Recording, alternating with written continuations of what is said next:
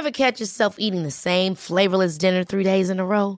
Dreaming of something better? Well, HelloFresh is your guilt-free dream come true, baby. It's me, Kiki Palmer. Let's wake up those taste buds with hot, juicy pecan-crusted chicken or garlic butter shrimp scampi. Mm. Hello Fresh. Stop dreaming of all the delicious possibilities and dig in at HelloFresh.com. Let's get this dinner party started. When you're ready to pop the question, the last thing you want to do is second guess the ring. At Bluenile.com, you can design a one of a kind ring with the ease and convenience of shopping online. Choose your diamond and setting. When you find the one, you'll get it delivered right to your door. Go to Bluenile.com and use promo code LISTEN to get $50 off your purchase of $500 or more. That's code LISTEN at Bluenile.com for $50 off your purchase. Bluenile.com code LISTEN. Hey, I'm Ryan Reynolds. At Mint Mobile, we like to do the opposite of what Big Wireless does. They charge you a lot, we charge you a little. So naturally, when they announced they'd be raising their prices due to inflation, we decided to deflate our prices due to not hating you. That's right. We're cutting the price of Mint Unlimited from $30 a month to just $15 a month. Give it a try at mintmobile.com slash switch. $45 upfront for three months plus taxes and fees. Promote for new customers for limited time. Unlimited more than 40 gigabytes per month. Slows. Full terms at mintmobile.com. My brother in law died suddenly, and now my sister and her kids have to sell their home. That's why I told my husband we could not put off getting life insurance any longer. An agent offered us a 10 year, $500,000 policy for nearly $50 a month. Then we called SelectQuote. SelectQuote found us identical coverage for only $19 a month, a savings of $369 a year. Whether you need a $500,000 policy or a $5 million policy, SelectQuote could save you more than 50% on term life insurance. For your free quote, go to selectquote.com. Selectquote.com. That's selectquote.com. SelectQuote. We shop, you save. Full details on example policies at selectquote.com slash commercials.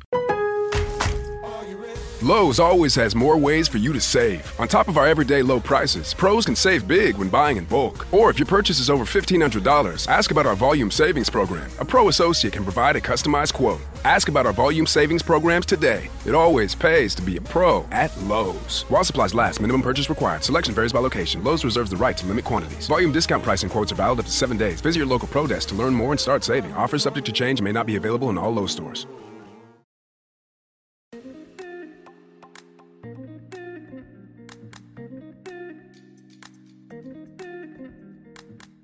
Bienvenue à tous mes chers Moonies dans le podcast Common the Moon.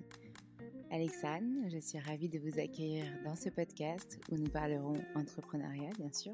Nous parlerons également communication, communication digitale, à l'aide euh, d'interviews de professeurs de yoga, d'interviews d'entrepreneurs, euh, tout cela allié à la communication digitale.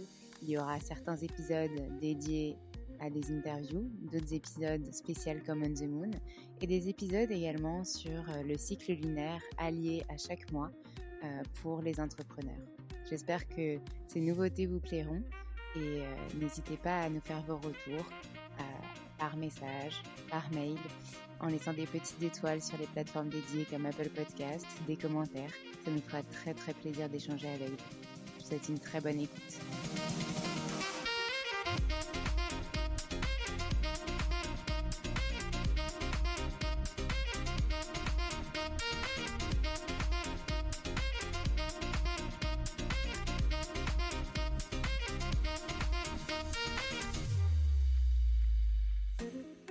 Je suis ravie d'accueillir Alena qui va nous parler de son parcours avec le yoga, de comment elle s'est formée. Elle est partie en Thaïlande, puis dans un ashram où elle s'est retrouvée à nouveau en Thaïlande, et puis euh, cette euh, fameuse maison des marronniers qu'elle a créée euh, pendant le confinement avec son conjoint. En tout cas, elle nous en parle beaucoup mieux que moi, donc je vous laisse écouter cet épisode.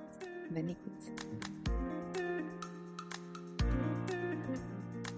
Et en fait, j'ai vraiment mis l'enseignement qui m'a été transmis dans cet ashram dans, euh, dans ce que j'enseignais. Donc beaucoup plus de... Euh, moins euh, rigide dans les alignements, beaucoup moins... Enfin, dans, dans, tout, tout, ce qui était un peu rigide au niveau du yoga, on va dire, je l'ai relâché. Et, ça m'a permis en fait d'explorer un peu plus toutes les pratiques très détendues comme le yin.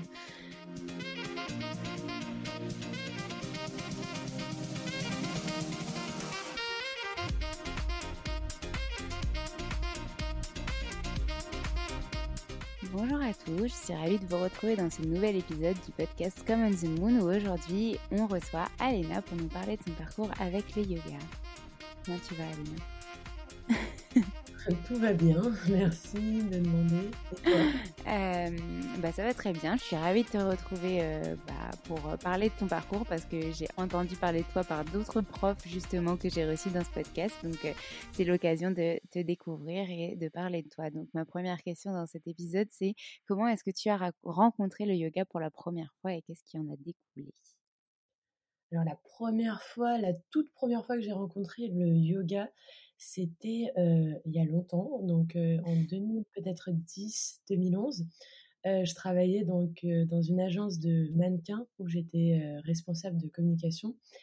Et j'avais une collègue qui était abonnée à un, je sais plus comment ça s'appelle, mais c'est un, abonnement culturel.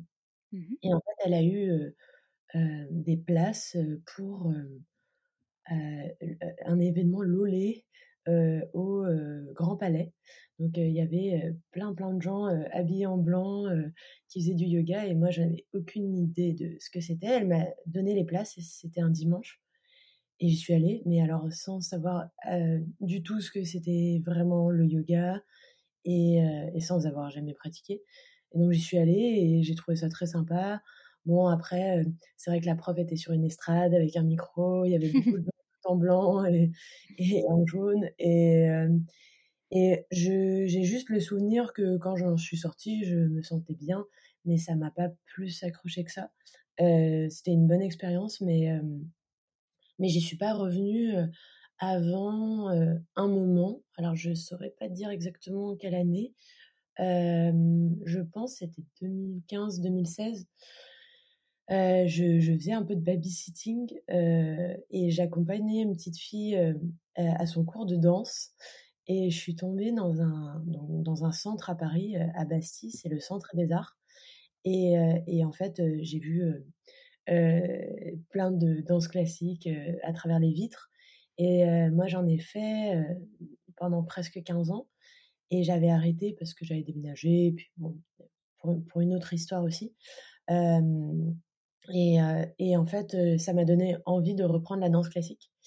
Et, et donc, j'ai repris des cours ça faisait de mes 18 ans à mes, on va dire, 25, 26 ans, j'avais pas fait de danse classique. Et j'en avais fait pendant 15 ans. Donc j'avais tous les, tous les réflexes, tout ce qu'on tout sait faire dans la danse, parce que vraiment c'est beaucoup de répétitions euh, pour euh, beaucoup de maîtrise. Et en fait, je pense que mon corps n'a pas suivi. Donc j'ai euh, alors la danse c'est quand même classique surtout, c'est un petit peu à l'opposé du yoga. Euh, on s'écoute, mais il y a quand même une, idée de performance et, et d'aller un peu plus loin. Et dans les premiers cours, ça allait bien et je suis tombée sur, sur un, prof qui était un ancien danseur de l'opéra, un, monsieur assez âgé qui avait une petite canne et tout. Et j'ai bien aimé le, côté un peu, un peu strict. Et, et, du coup, ça m'a trop motivée et j'ai pris plusieurs cours. Sauf que je suis allée un peu vite et je me suis fait mal au genou. Oh, et, et, les cours de... Il y avait une autre prof de danse classique qui donnait des cours de danse classique et que j'allais voir. Et elle m'a dit, ah mais tiens, moi je donne des cours de yoga, ça te dit de venir mmh. pour, ton genou Et j'ai dit, bah pourquoi pas. Et en fait, ces cours étaient absolument géniaux. Et ça m'a, ça m'a permis de réparer un petit peu mon genou. Alors, j'ai aucune idée de ce que j'avais, j'avais juste un peu mal. Et, en fait, je suis tombée amoureuse de la pratique de, de, cette prof de, de, danse. je crois qu'elle n'a même pas de diplôme de yoga, mais elle était vraiment. Enfin, ses cours étaient super. Et on avait à peu près le même âge, donc c'était c'était très stimulant. Et c'est comme ça que vraiment j'ai je me suis je me suis mis au yoga de manière régulière. Et. Donc c'était à une époque justement où j'avais un peu plus de temps. Et, et c'était une époque de remise en question parce que je venais de. Enfin, ça faisait, presque un an que j'avais fait un burn-out et je ne savais pas trop, trop ce que j'allais faire et où j'allais aller. Et, et, et, du coup, ça m'a permis de, de me recentrer un petit peu et, et j'avais aucune idée de si j'allais continuer, bien sûr, le yoga dans, un, dans, une, dans un domaine professionnel ou non. Voilà. Mais, voilà. ok, c'est super intéressant. la danse, effectivement, il y a, pas mal de profs qui sont aussi passés par là et c'est vrai qu'on n'a pas du tout la même exigence en yoga qu'en danse, bien au contraire. mais souvent, c'est complémentaire. Enfin, quand on a envie de retrouver un peu de mouvement ou quand on peut plus faire de danse parce que on se trouve peut-être, on se tourne peut-être vers le yoga vinyasa qui est dans le mouvement aussi et on retrouve un peu cette créativité. mais c'est quand même des disciplines bien différentes. et ce que je voulais savoir, c'était du coup, pendant cette période, donc tu as retrouvé finalement le yoga par rapport à ta première fois d'avoir pratiqué. tu parles de, de, cette remise en question, c'était par rapport à ton travail du coup en tant que communicante pour le mannequinat, c'est ça? Ou qu'est-ce qui s'est passé à ce moment-là? Alors, entre-temps, j'avais déjà changé de travail. en fait, en France, malheureusement, on ne peut pas trop faire de pont. J'avais déjà une remise en question du fait de, travailler dans la mode. Je, suis vraiment arrivée dans la mode par hasard. Hein. C'était pas un choix. C'est, vraiment, j'ai envoyé un CV et puis on m'a pris et voilà. Et j'ai bien une formation de communication. Et dans, mon, dans ma première expérience de la mode, je me suis occupée de la communication, mais aussi du scouting. Donc, c'est le fait de chercher des mannequins, d'aller sur des festivals, d'aller à l'étranger et rencontrer d'autres agences de mannequins. Et puis, de, donc, de scouter, de chasser des mannequins. Donc, c'était ma, ma, ma, deuxième casquette. Et puis, finalement, l'agence a fermé.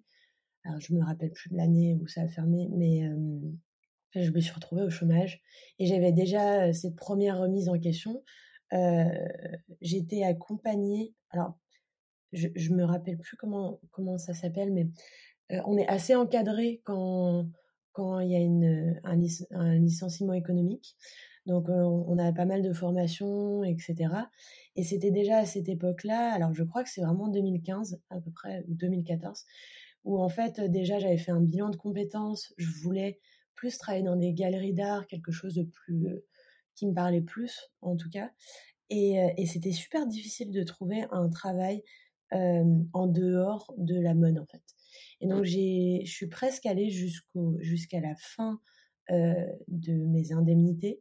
Et au bout d'un moment, bah, vu que je travaillais, je trouvais toujours pas de travail, j'ai finalement renvoyé un CV dans les agences de mannequins. Et une semaine après, j'étais déjà embauchée. Donc, c'est mmh. vrai que bah, quand on a de l'expérience dans un domaine, on est facilement embauché dans ce domaine-là, mais c'est plus difficile de faire un pont ailleurs. Et donc, je suis retournée dans la mode, la mode un peu, et surtout dans les agences de mannequins, un peu à contre-coeur. Et mon nouveau métier, celui qu'on m'a proposé en tout cas, c'était de développer un pôle numérique dans une agence qui regroupait donc deux agences de mannequins, une agence événementielle une agence de production et une agence de voyage. Donc c'était un gros groupe, c'était un gros challenge. Et moi j'adore les challenges, euh, au niveau professionnel en tout cas.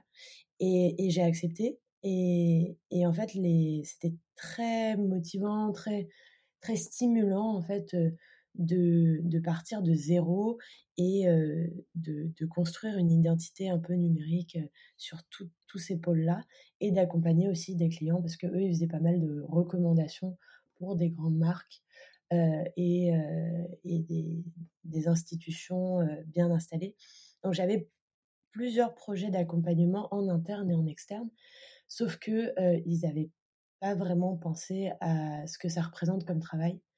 Euh, parce que voilà, dans, leur tête, c'était juste jouer un petit peu sur Facebook et sur Instagram. et sauf que ça représentait vraiment énormément de travail. J'ai eu des stagiaires, mais ça suffisait pas. J'ai eu des assistants, mais ça suffisait pas. Et en fait, disons que quand j'étais vraiment accompagnée par des, des, des, personnalités qui étaient compétentes en stagiaire, c'était super, mais dès que j'arrivais à reformer des gens, ça me, je me sentais très vite débordée et ça a fini par un burn-out. Voilà, donc j'ai tenu pas longtemps, un an et demi dans, cette entreprise. Et en fait, le burn-out, c'était pas quelque chose qui était, on va dire, il y a certaines personnes qui disent a posteriori, j'ai remarqué que c'était un burn-out. Là, c'était vraiment un burn-out, c'est-à-dire qu'un matin, je me suis réveillée et je n'avais plus l'usage de mes jambes. J'ai fait vraiment une paralysie mentale et, ça, veut dire beaucoup de choses.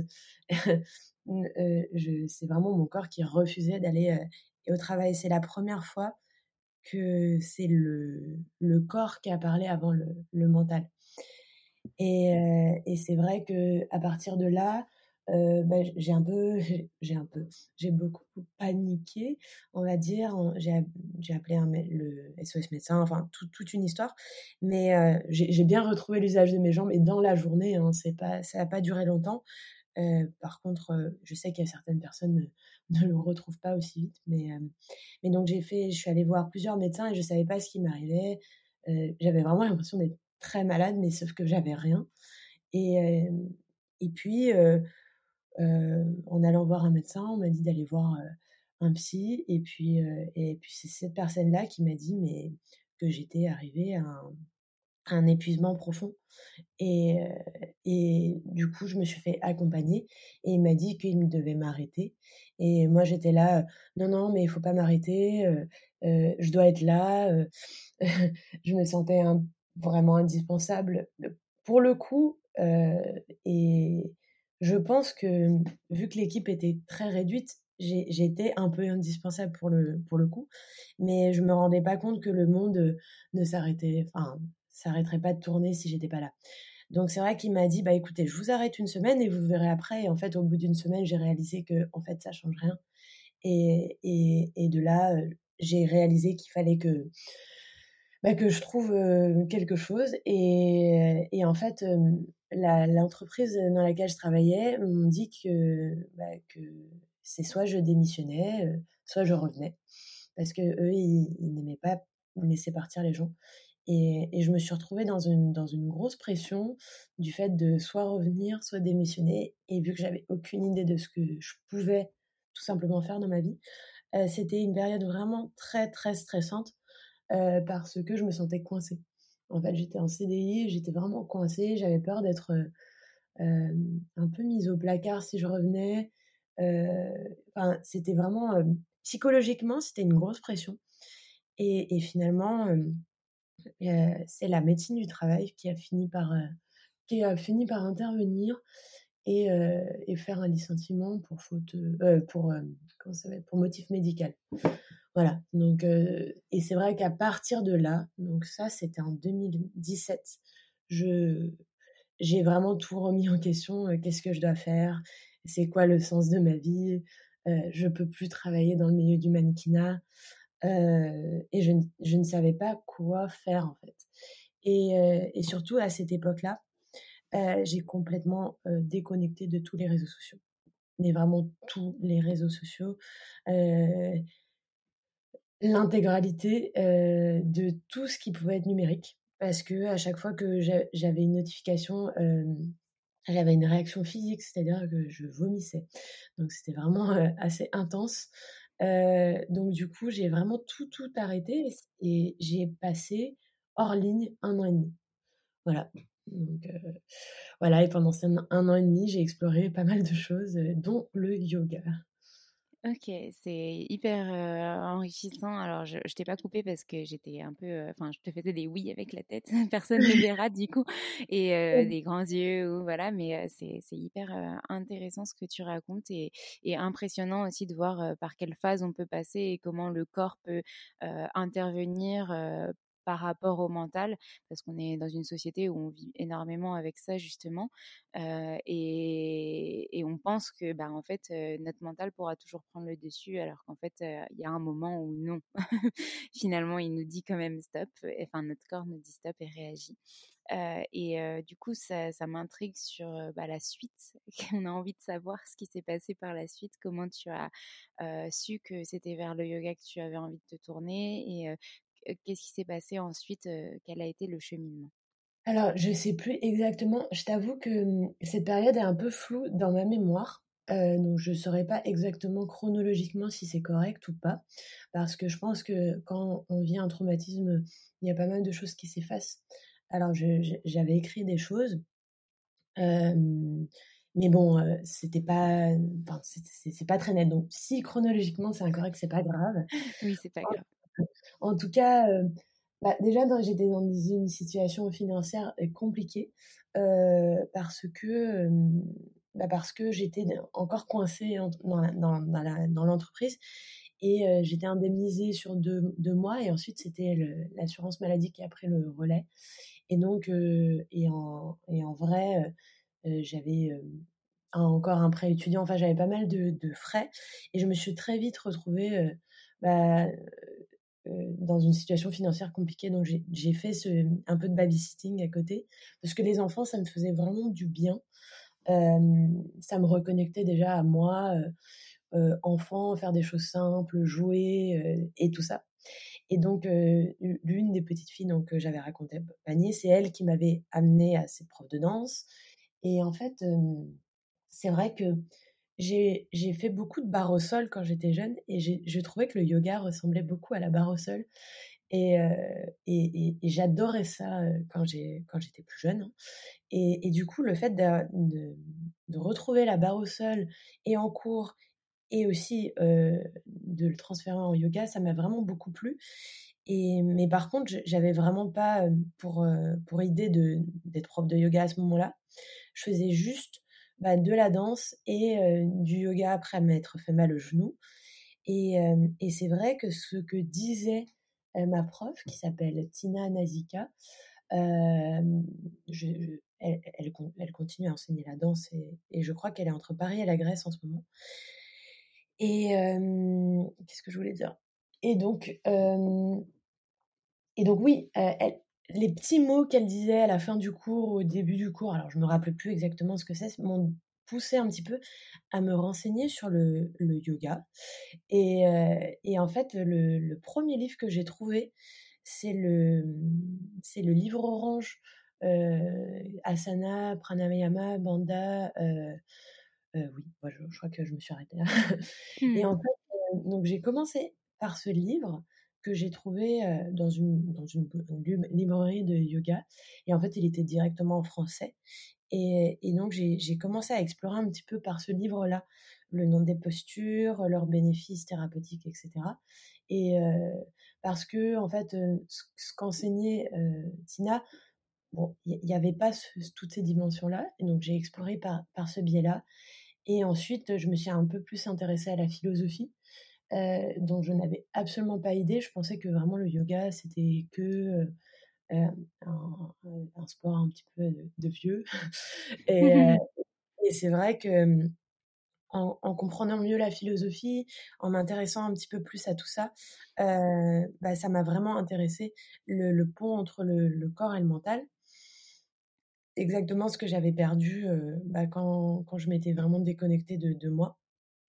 Et alors, je sais plus comment et pourquoi, mais je me suis vraiment mis à fond dans là-dedans. Mais en parallèle, j'ai exploré surtout tout ce que je savais faire. C'est-à-dire que à, côté de mon, travail, je peignais beaucoup, j'avais fait plusieurs expos et je pensais vraiment m'orienter peut-être dans l'illustration ou la peinture et ou l'art thérapie. Et donc j'étais plus intéressée dans une plus ou moins reconversion là-dedans. Mais jamais j'aurais imaginé de faire une reconversion dans le yoga. sauf que donc en explorant un petit peu tout ce qui était formation de yoga, bah, je suis tombée sur un site qui s'appelle Book Yoga Retreat. et, et, finalement, il y a plein, plein, plein de formations que, que j'ai découvert. Je me suis dit, tiens, au lieu de, de faire une retraite de yoga, j'ai du temps, bah, je vais faire une formation. Et, j'avais jamais voyagé très loin. J'avais jamais pris l'avion de plus de trois heures. Là, je sais pas pourquoi. En fait, j'étais attirée par une école en Thaïlande.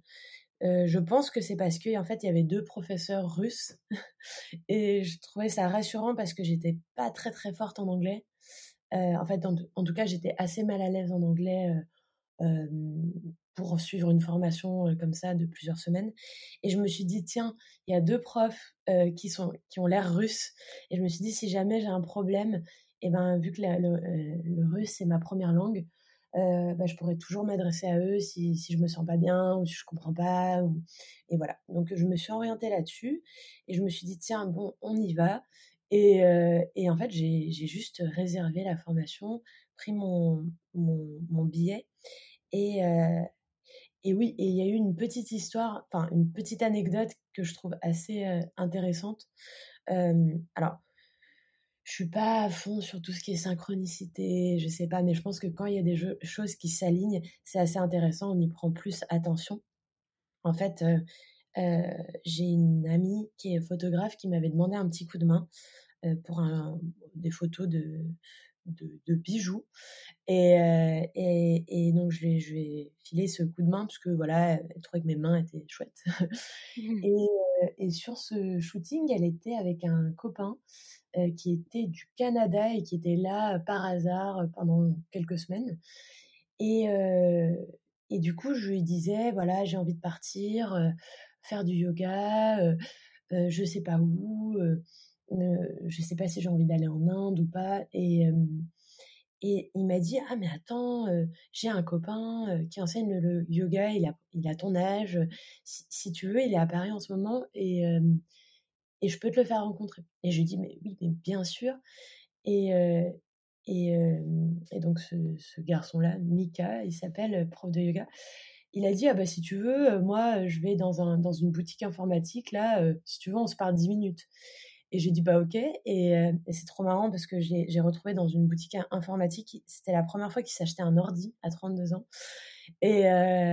Et, et, donc je lui, je ai posé des questions sur le yoga. Je lui ai dit bah voilà, j'ai envie de faire une formation. Et il m'a dit mais toi tu veux quoi?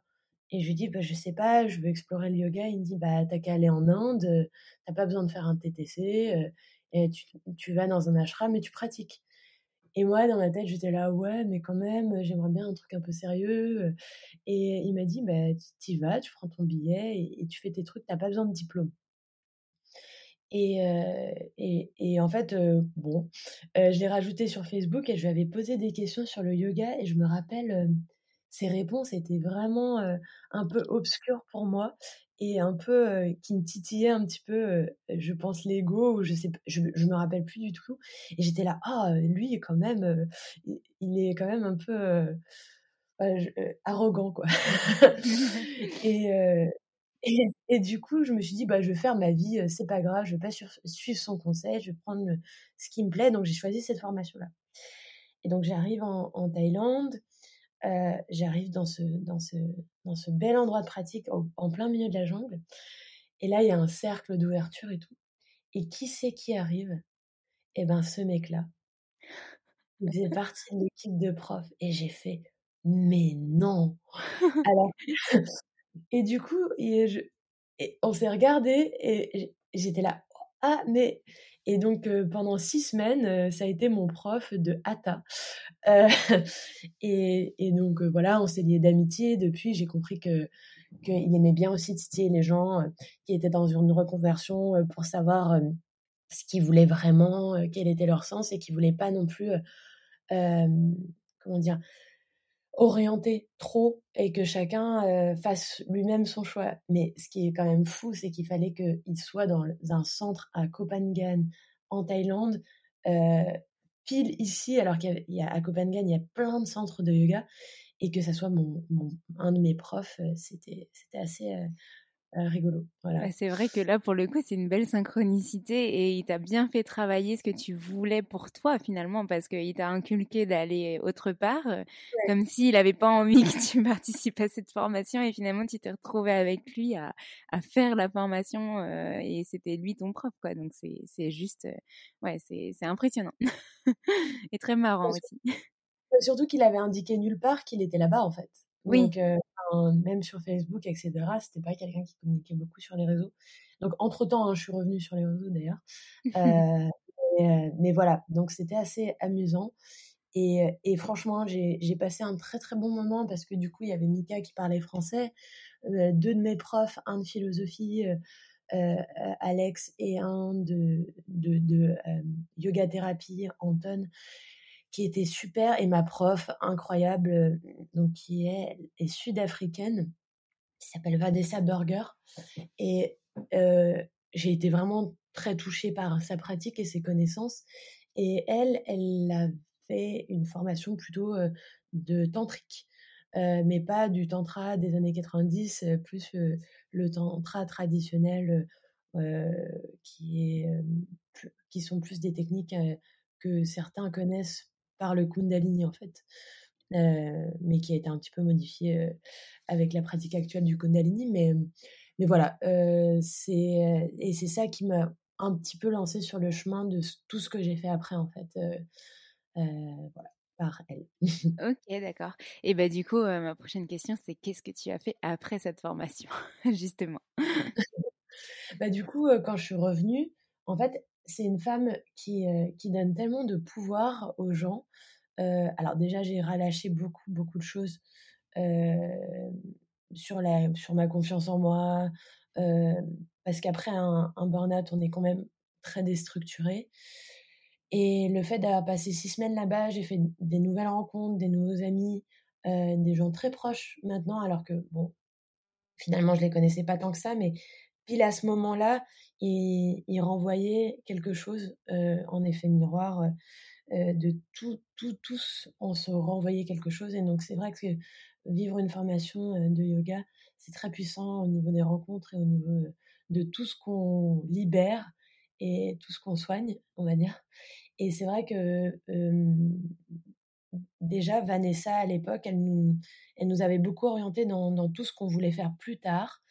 Et elle était très, elle est enfin, assez délurée. pour un exemple, par exemple, quand on est arrivé le premier jour pour nous expliquer que le chala, donc l'espace de pratique, devait être propre, elle a léché le sol en disant je veux qu'il soit toujours aussi propre.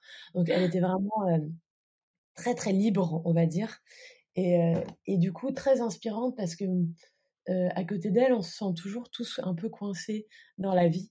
par exemple, quand elle parlait, elle laissait parfois s'échapper un rot en disant namasté derrière. Enfin, elle était vraiment sans, sans complexe, très libre dans son corps, très libre dans son, dans, son esprit. Et en fait, je me suis dit, mais qu'est-ce qui, qui fait qu'elle, qu'elle, est comme ça, en fait? Pourquoi elle est aussi libre? Et, et du coup, elle a insufflé beaucoup de, de, lâcher prise chez moi. Et, et surtout beaucoup de, de, force, parce que quand je suis arrivée à Paris, j'avais tout de suite envie de tester et donner des cours. Et du coup, quand je suis revenue, direct, j'ai donné des cours à des particuliers. J'allais beaucoup en studio pour découvrir d'autres pratiques d'ailleurs. Et, et très rapidement, en fait, j'ai eu des places dans des studios. J'ai remplacé des profs que je ne connaissais pas, hein, mais qui apparemment étaient des profs de profs. Et, du coup, j'ai beaucoup de chance là-dessus. Et très vite aussi, j'ai eu envie de continuer à me former. Donc, donc c'était en 2017 ou 2018, je ne me rappelle plus, où j'ai commencé à vraiment enseigner à Paris. Si c'était 2018, je crois. Et, et, à la fin de l'année, j'avais envie donc de repartir et j'avais demandé à Vanessa quel, quel ashram tantrique elle me proposerait. Et donc, comme la plupart des profs, elle ne m'a pas dit. elle a dit de chercher par moi-même.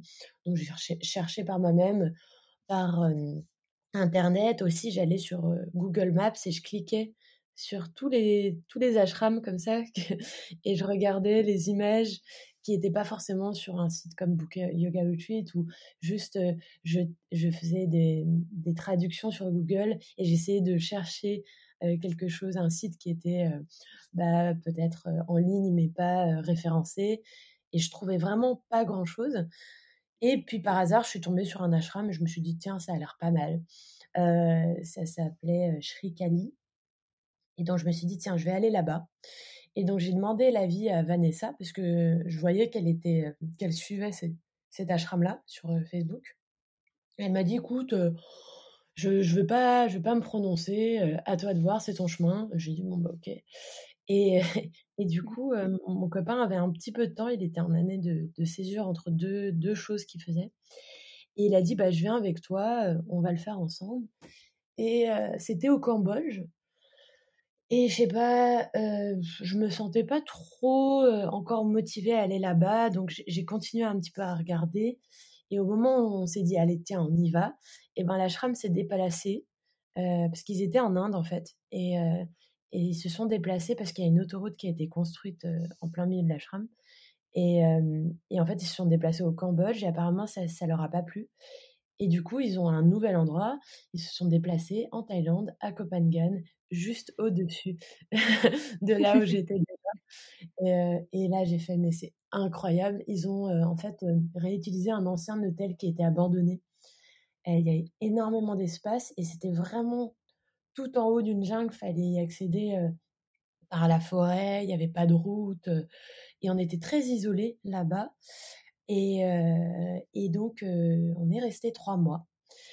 Et une pratique très, très méditative euh, qui m'a encore plus remis en, remis en question parce que toute la pratique, enfin la, la pratique que j'ai, que, en tout cas qui été enseignée, ça s'appelle Tridosha Balance. Euh, donc c'est un, je pense que c'est un mix un petit peu inventé par, euh, par la personne qui, qui a créé cet ashram, ou peut-être pas. En tout cas, elle disait que c'était une transmission ancienne et tout. Et, donc c'était un, yoga que par la suite j'ai compris qu'il était un peu hormonal parce que je me suis formée au, yoga des hormones et toutes les postures presque dans le même enchaînement se retrouvaient. Donc c'est vrai que donc ils appelaient ça un yoga tantrique parce qu'entre chaque posture il y avait un shavasana, donc c'est une posture de, de relaxation avec les jambes très écartées, les bras très écartés et on faisait aussi beaucoup d'énergétique. Euh, beaucoup de respiration, beaucoup de bandas, donc c'est des, verrous énergétiques du corps.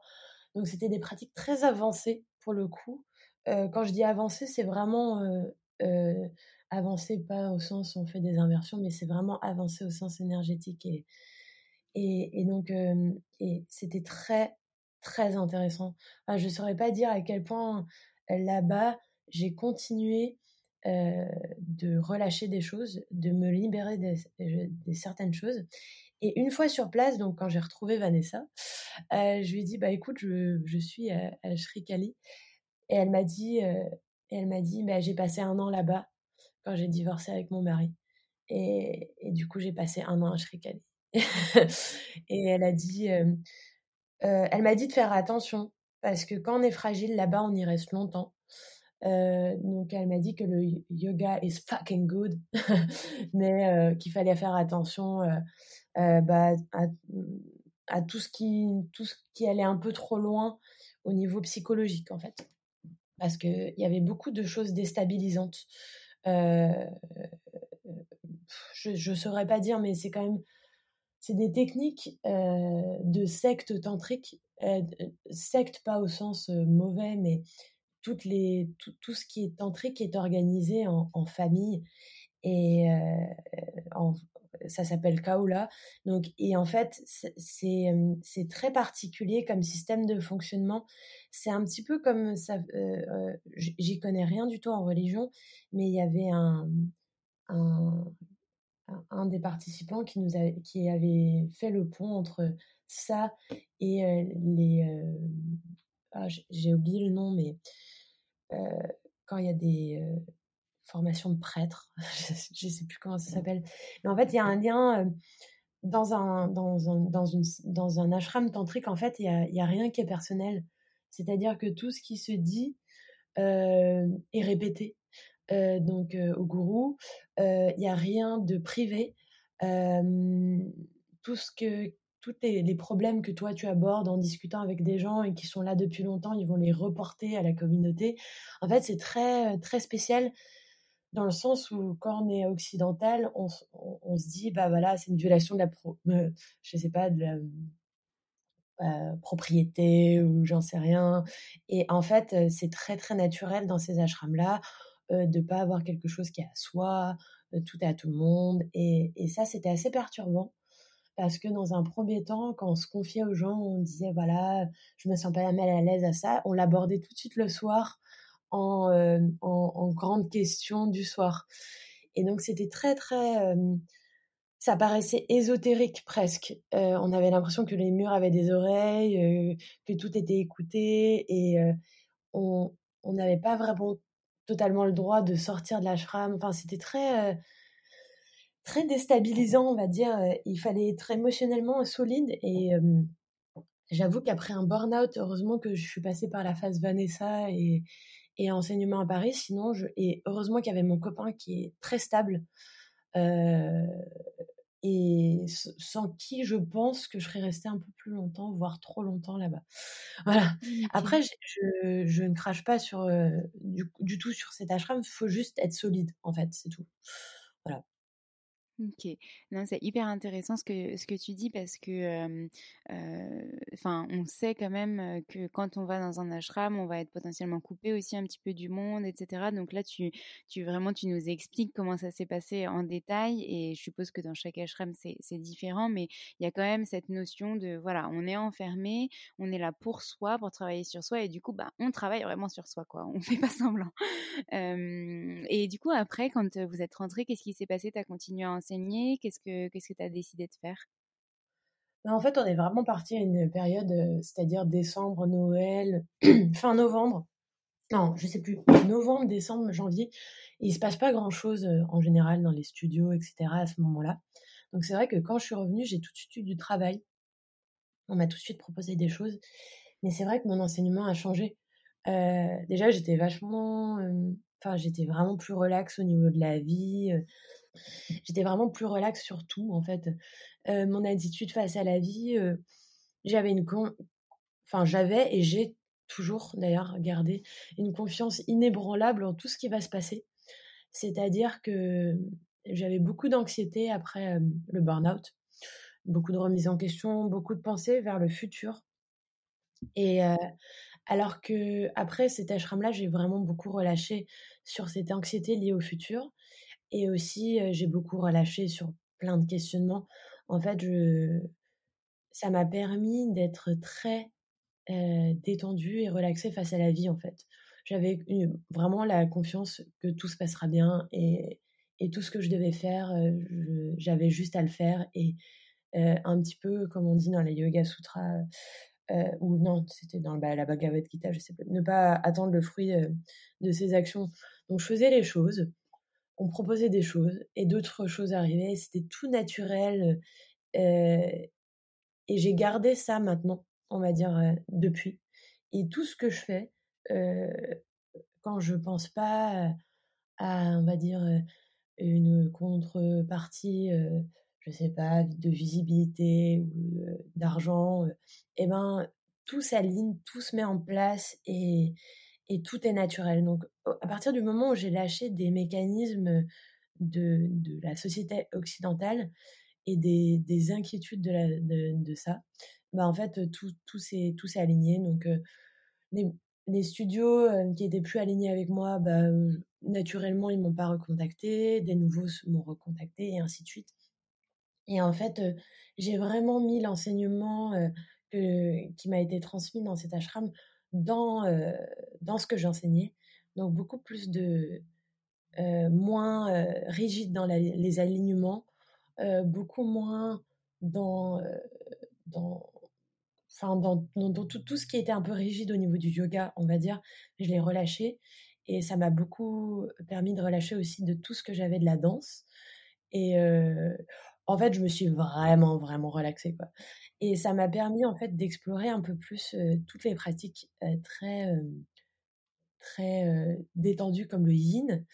Et, et du coup, ça m'a intéressé de me former dans ces pratiques-là, le restauratif, le yin. alors c'est pas du tout pareil que ce qui m'a été enseigné dans le dans l'ashram, mais en tout cas c'était moins. je me serais pas orientée vers de l'ashtanga ou de la yangar, quoi, on va dire. Voilà.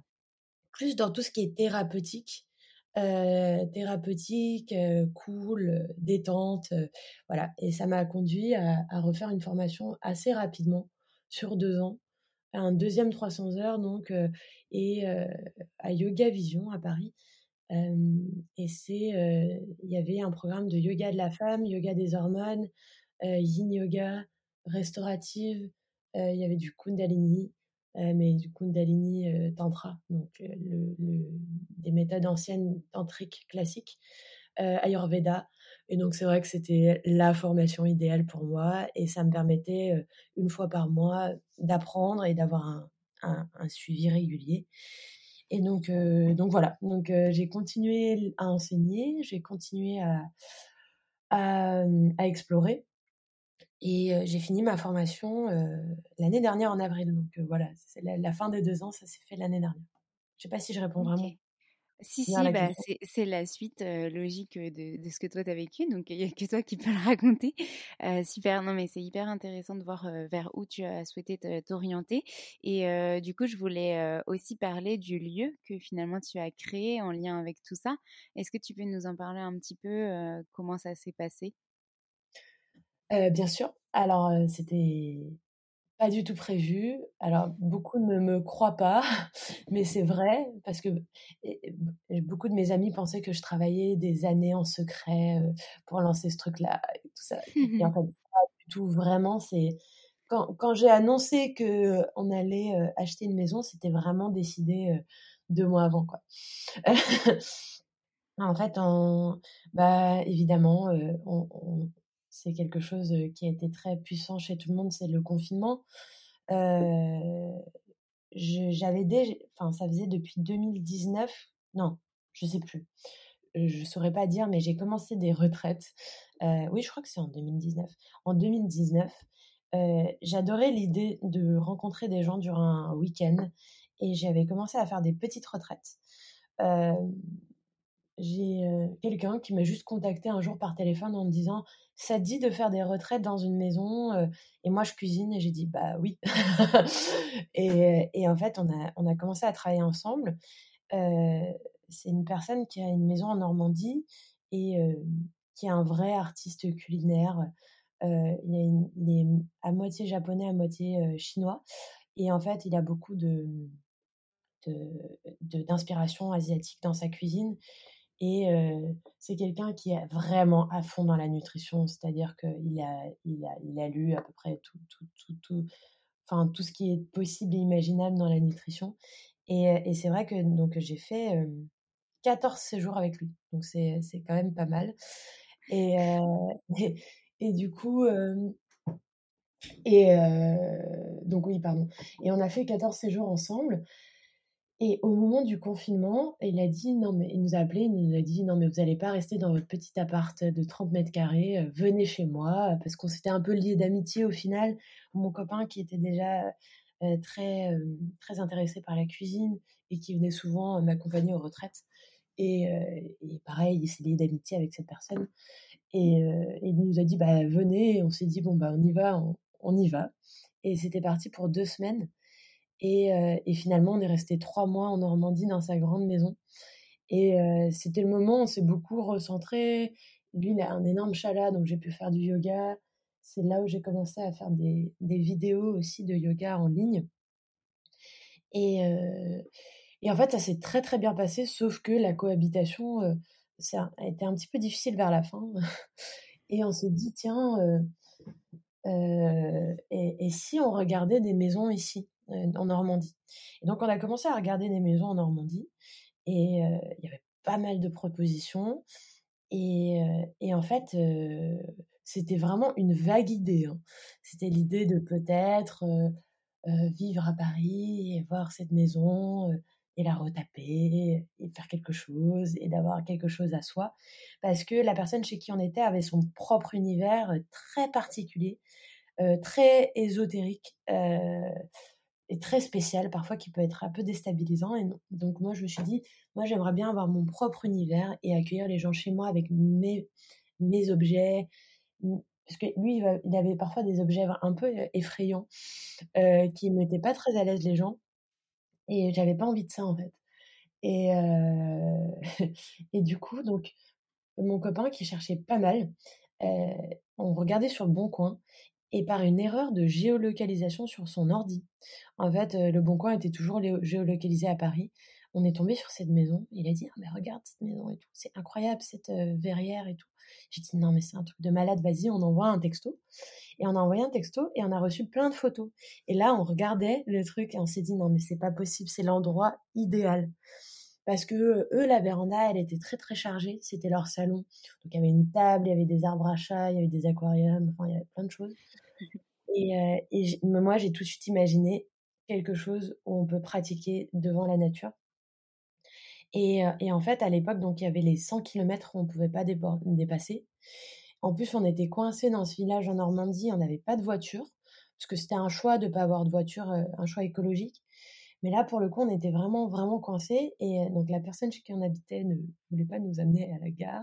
Et puis, on ne voulait pas vraiment lui dire qu'on était en train de faire quelque chose comme ça. Euh, voilà.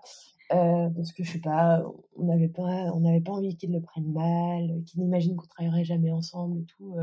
voilà. On est, spoiler, on est resté amis. Hein. C'est ce que j'avais demandé. on est resté amis. on a eu un petit peu de période de froid, mais, mais qui s'est vite dissipé. Et du coup, on a acheté une vieille Twingo, la seule qui était sur le bon coin, sur la place de l'église. Et on n'avait vraiment pas le choix, c'était juste ça. On est monté dans la voiture et, et on est parti. on a fait vraiment un aller-retour. On a dit à Nicolas, donc il s'appelle Nicolas, que voilà, on avait un truc à faire à Paris et tout. Et, et on a visité la maison et là, c'était vraiment le coup de cœur. C'est-à-dire que quand on est rentré dans la maison, bah, moi, je me suis sentie chez moi. C'est vraiment bizarre comme sensation, mais c'est la première fois dans un endroit où je rentre chez moi en fait. et, c'est très très spécial comme sensation. C'est comme si on allait dans une ville ou je sais pas, dans une maison et comme si on avait un flashback, comme, comme si on a toujours été là. Et, à partir de ce moment-là, de cette sensation-là, euh, et ben on a je sais pas, tout est allé beaucoup trop vite, mais on s'est dit qu'on voulait absolument avoir cette maison. Donc on a fait des nuits blanches, on a fait des alors des business plans, j'avais jamais fait de business plan de ma vie. J'avais contacté toutes mes copines ou tous les gens que je connaissais qui avaient déjà fait un business plan. Et une personne qui m'a enfin c'est à ce moment-là que j'ai d'ailleurs noté tous les gens qui étaient très euh, dans l'entraide. Et euh, dans le milieu du yoga, il y a la Ondine qui a créé la marque Yoga Matata, euh, qui m'a filé son business plan et elle m'a dit non mais vas-y prends-le, inspire-toi, fais quelque chose. Et donc du coup je suis partie de son business plan. Alors ça va rien à voir hein, parce que les, vendre des tapis et ouvrir une maison euh, holistique c'est différent, mais en tout cas ça m'a énormément aidé à, à, construire quelque chose et on est allé voir plein de banques.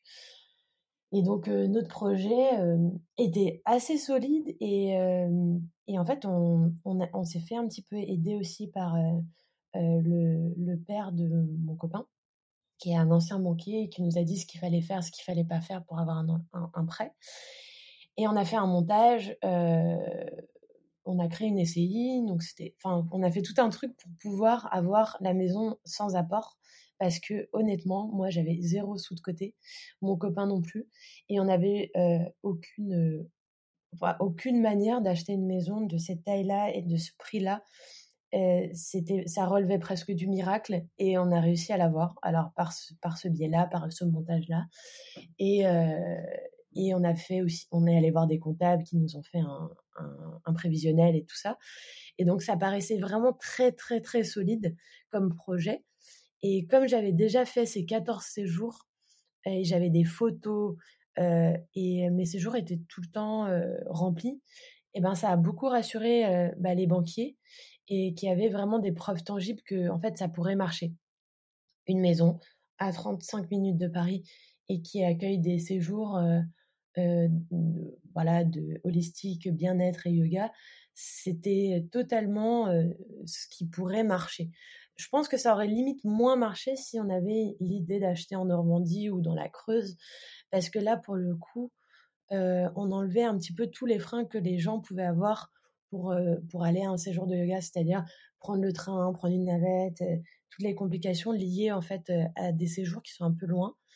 Et, et du coup, voilà, bah, on a eu la maison, on l'a visitée en mai, on l'a revisitée en, en juillet et on a signé fin août. Donc voilà, c'était vraiment, c'était vraiment pour le coup rapide et, et complètement improbable quoi. C'est, on s'est, on s'est fait projeter du 32 mètres carrés dans le 20e à Paris à 220 mètres carrés dans cette maison à Ris-Orangis. Donc voilà. Ok, c'est vraiment génial et je vois exactement ce que tu veux dire pour quand tu parles de rentrer dans une maison et avoir l'impression qu'on y a toujours habité ou enfin en tout cas avoir ce, coup de cœur parce que j'ai eu exactement la même chose quand on est arrivé et qu'on a pris notre maison sur, sur la région orléanaise et c'était donc juste avant le confinement. Nous pour le coup c'était en, en, août 2019 et on a aménagé en décembre 2019. Donc, et on s'est dit que les étoiles avaient été là pour nous. Donc je comprends exactement ce que tu ce que tu as ressenti. Et je trouve ça merveilleux parce que du coup, enfin, moi, je suis particulièrement ce que tu fais depuis que vous avez la maison. Et on voit tout ce que vous avez accompli et ça marche. même après le fait qu'il n'y ait plus eu de confinement, donc les gens continuent à venir, tu continues à pouvoir donner tes cours, à avoir aussi, à recevoir aussi des, des profs de yoga pour leur retraite. Donc, je suppose à louer le lieu pour des retraites et pas seulement organiser tes retraites à toi. Donc, c'est vraiment génial et, du coup, ça m'amène à, ma prochaine question. Qu'est-ce que tu as envie de faire après ça? Est-ce que tu as d'autres projets en lien ou non avec cette maison? Alors, c'est une très bonne question. Alors, il faut savoir que j'étais entrepreneur donc pendant dix ans. Donc j'ai changé de statut entre temps. Avant c'était dans l'art, après c'est dans le yoga. Mais j'ai changé de statut en septembre, donc j'ai créé ma SARL unipersonnelle. Donc c'est beaucoup de changements au niveau administratif. Et aussi, c'était la SARL qui est liée à l'activité de la maison. Et donc c'est vrai que c'est, on va dire que là, c'est les six premiers mois de l'activité de la maison. En fait, on a ouvert la maison un peu plus tôt. On a ouvert la maison en, juillet, juillet donc 2021. Et donc là, on nous dit toujours que les trois premières années d'un business, c'est les plus compliquées. C'est là où on travaille le plus, c'est là où c'est, il faut que ça soit rentable. Et puis c'est surtout qu'on s'est engagé pour 20 ans à, payer la maison. Donc en vrai, on peut pas, là, si demain on a envie de s'arrêter deux mois, il faut quand même qu'on ait, qu'on ait les moyens de le faire. Donc pour l'instant, l'idée c'est déjà que la maison, puisse fonctionner d'elle-même, c'est-à-dire recevoir bah, des gens, avoir rien que le studio de yoga par exemple, avec au micron en décembre, ça s'est beaucoup vidé. Donc j'ai eu beaucoup de cours en ligne, mais, mais moins en studio. Et là, je remarque seulement que, on va dire, là, depuis février, les gens commencent à vraiment retourner au studio un petit peu. Et j'ai des gens qui sont venus en juillet, août, qui reviennent par exemple. Et là, je commence à avoir mon petit noyau de, de gens locaux. Donc, je donne des cours du lundi au jeudi pour les locaux. Et les week-ends sont consacrés donc aux événements, soit des, enfin, des séjours type retraite sur un week-end, soit des retraites à la journée, soit des événements plus courts comme un brunch et yoga. Et donc aussi la location mais alors, je suis un petit peu, je dirais pas que je suis difficile pour la location, mais, mais j'ai très envie que, que les gens puissent rencontrer la maison avant de la louer. Que c'est pas juste un, un bien comme, comme ça qu'on loue sur Airbnb ou j'en sais rien. On se dit, ah bah tiens, cette maison, elle me plaît bien, je vais la louer. En fait, j'ai vraiment envie que les gens aient envie d'y être et que la maison a envie de les recevoir. Et en fait, le tri se fait assez facilement parce que des demandes, je suis très heureuse, mais on en a beaucoup, mais elles s'autofiltrent elles-mêmes. C'est-à-dire, quand on m'envoie un texto à minuit, je veux louer votre maison, vos conditions SVP, bah, en fait, bah, ça c'est. Bah, mais par contre, voilà, Juliette, on avait fait notre première retraite ensemble et à la maison, c'est elle qui nous avait motivés à lancer nos retraites alors qu'on n'avait pas encore officiellement ouvert pour ses élèves et pour mes élèves. Et c'est et c'est elle qui nous a vraiment motivés à nous lancer alors que les choses n'étaient pas trop finies. Et en fait, elle a voulu recommencer l'expérience, donc revenir, mais cette fois-ci faire sa retraite elle-même. Et donc, et donc la semaine dernière, elle a loué le lieu. Et puis, il y a d'autres professeurs avec qui ça s'est super bien passé. Soit on se suit sur Instagram, soit on s'est rencontrés dans la vie. Et c'est des gens qui ont des vrais coups de cœur pour la maison. Et je le sens, en fait, quand ils m'écrivent ou quand ils me le disent. là, on a, on a quelqu'un, une, une, une, femme qui a un studio de yoga à Paris, qui m'a appelé. Elle dit voilà, j'ai un coup de cœur, j'adore, je veux absolument. Et je le sens que c'est vraiment viscéral. Et, et, quand on se parle au téléphone, c'est naturel et il n'y a pas de problème. Et donc, c'est, un peu un filtre intuitif et injuste, mais, mais c'est comme ça que je veux que ça fonctionne, en fait. Et, euh, et donc, les, la prochaine étape pour moi, donc c'est un, que ça fonctionne naturellement, donc qui, qui ait son petit public euh, dans le studio. Et, euh, et en fait, le studio à la base, c'était vraiment un petit, un petit plaisir pour moi et je me suis dit, bon, voilà, c'est pas obligatoire dans, dans, la, on va dire, dans le fonctionnement du, de la maison, mais j'ai quand même envie d'avoir mon studio. Voilà, c'était mon petit. Et finalement, je me rends compte que c'est important et que les gens du coin ont vraiment pas d'endroit où pratiquer le yoga ou faire de la sonothérapie et, et que ça leur plaît vraiment. Et il y, a, y, a beaucoup de gens qui, en fait, sont arrivés au studio sans avoir jamais fait de yoga et ils ont commencé ici.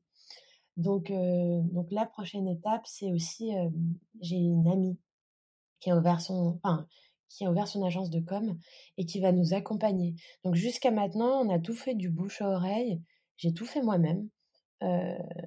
tout ce qui est ici, tout ce qui est truc de réservation, tout ce qui est flyer, enfin tout ce qui est com, je m'en suis occupée. Mais là, j'ai envie d'aller un petit peu au niveau supérieur, à savoir me faire accompagner par des professionnels et, que là, là, ça va. Mmh, là, je pense que le, rien que le fait, bah, justement, de dire que la maison existe va permettre de, passer à une étape supérieure. Ça, c'est sûr. je sais qu'il suffit d'un article pour changer les choses. Et là, par exemple, le maire de, de la ville est venu visiter la maison et du coup, il nous a envoyé quelqu'un pour écrire un tout petit truc voilà, comme quoi il y a une maison qui a ouvert. Et en fait, à partir de là, ça c'est, on a reçu l'article dimanche dernier. Et il y a déjà des gens qui viennent cette semaine par rapport à l'article. Donc je me dis, si à un niveau local, sur une toute petite gazette, il y a déjà des retours comme ça, sur un accompagnement de plusieurs mois avec une vraie agence de com, un dossier de presse, etc., bah, j'ai envie de, vu qu'on a un concept qui est un peu unique, j'ai envie de l'asseoir maintenant parce que je sais que c'est quelque chose qui plaît beaucoup. J'ai beaucoup de profs qui m'ont dit c'est super inspirant, je veux faire la même chose. Allez-y. mais j'ai quand même envie que, que ça reste unique. que la maison des marronniers soit cet endroit unique et que, on va dire, que, bah voilà, que, qu'on se fasse voir via bah, des articles ou je sais pas une émission, j'en sais rien, mais, que, que, les gens puissent connaître ce lieu autrement que par le bouche à oreille à partir de maintenant parce que je me sens prête à le faire. Voilà. Mmh. C'est super. et puis, enfin, moi, ce que je voulais rajouter, c'est que déjà, tu as fait un énorme travail et tu avais des bases de communication. Donc, ça, ça a quand même vachement aidé, à mon avis, à propulser. Tu étais déjà ancré dans ton domaine du yoga. Donc, ça venait ajouter une corde à ton arc. Et je pense que déjà, la crédibilité que tu as aujourd'hui avec ce lieu et avec ton enseignement aide beaucoup. Après, c'est sûr que ce que tu as prévu de, de faire par la suite aidera encore plus, je l'espère. Mais en tout cas, c'est ce que tu vises et on te le souhaite c'est des beaux projets, développer cette maison et, et qu'elle s'autogère finalement, ce serait super. pour du coup terminer cet épisode parce que ça fait presque déjà une heure qu'on parle sans s'en apercevoir. je voulais savoir si tu avais quelque chose que tu voulais rajouter, peut-être un message que tu as envie de faire passer. Alors j'aime bien parler de dédicace, mais c'est aussi ce moment où on peut donner une citation, quelque chose qui nous parle, que tu as envie de transmettre.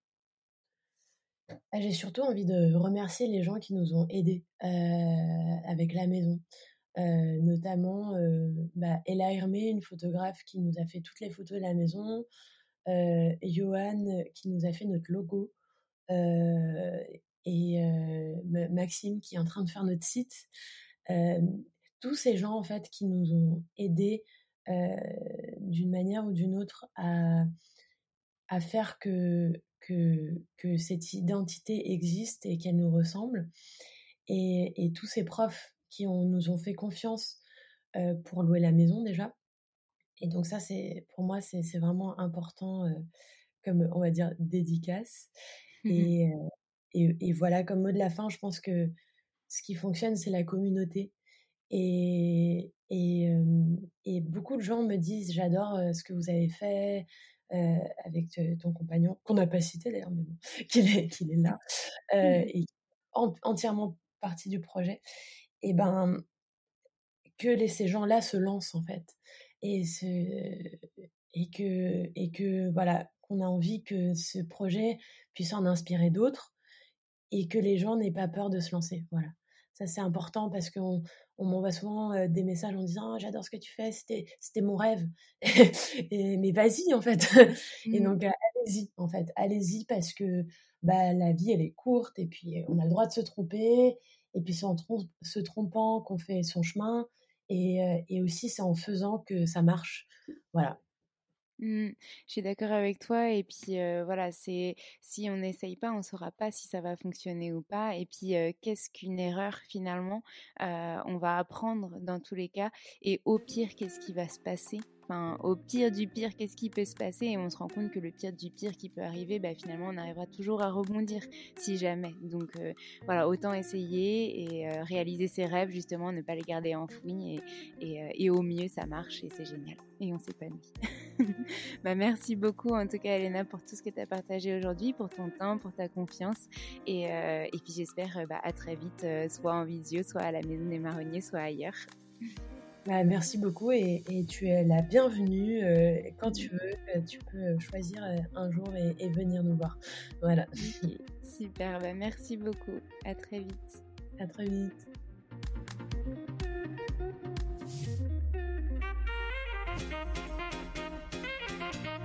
Merci à tous d'avoir écouté cet épisode. N'hésitez pas à nous laisser des étoiles et des commentaires sur les plateformes dédiées comme Apple Podcast et Spotify, mais c'est aussi des messages privés, des commentaires. Ça nous fera très plaisir de pouvoir échanger avec vous. En tout cas, on vous dit à la semaine prochaine. Nous hâte de vous retrouver.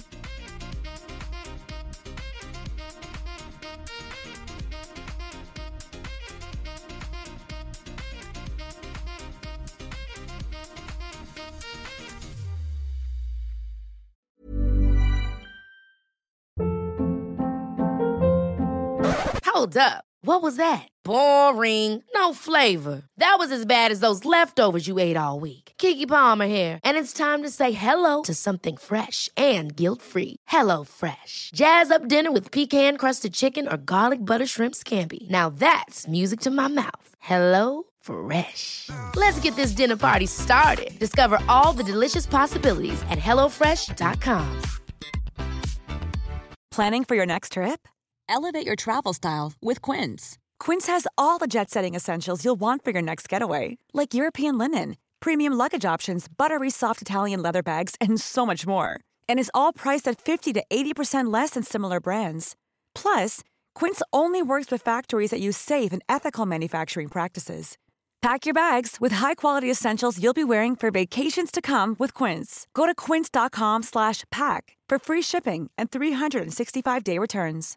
Imagine the softest sheets you've ever felt. Now imagine them getting even softer over time. That's what you'll feel with Bowl and Branch's organic cotton sheets. In a recent customer survey, 96% replied that Bowl and Branch sheets get softer with every wash. Start getting your best night's sleep in these sheets that get softer and softer for years to come. Try their sheets with a 30-night guarantee. Plus, get 15% off your first order at bowlandbranch.com. Code BUTTERY. Exclusions apply. See site for details.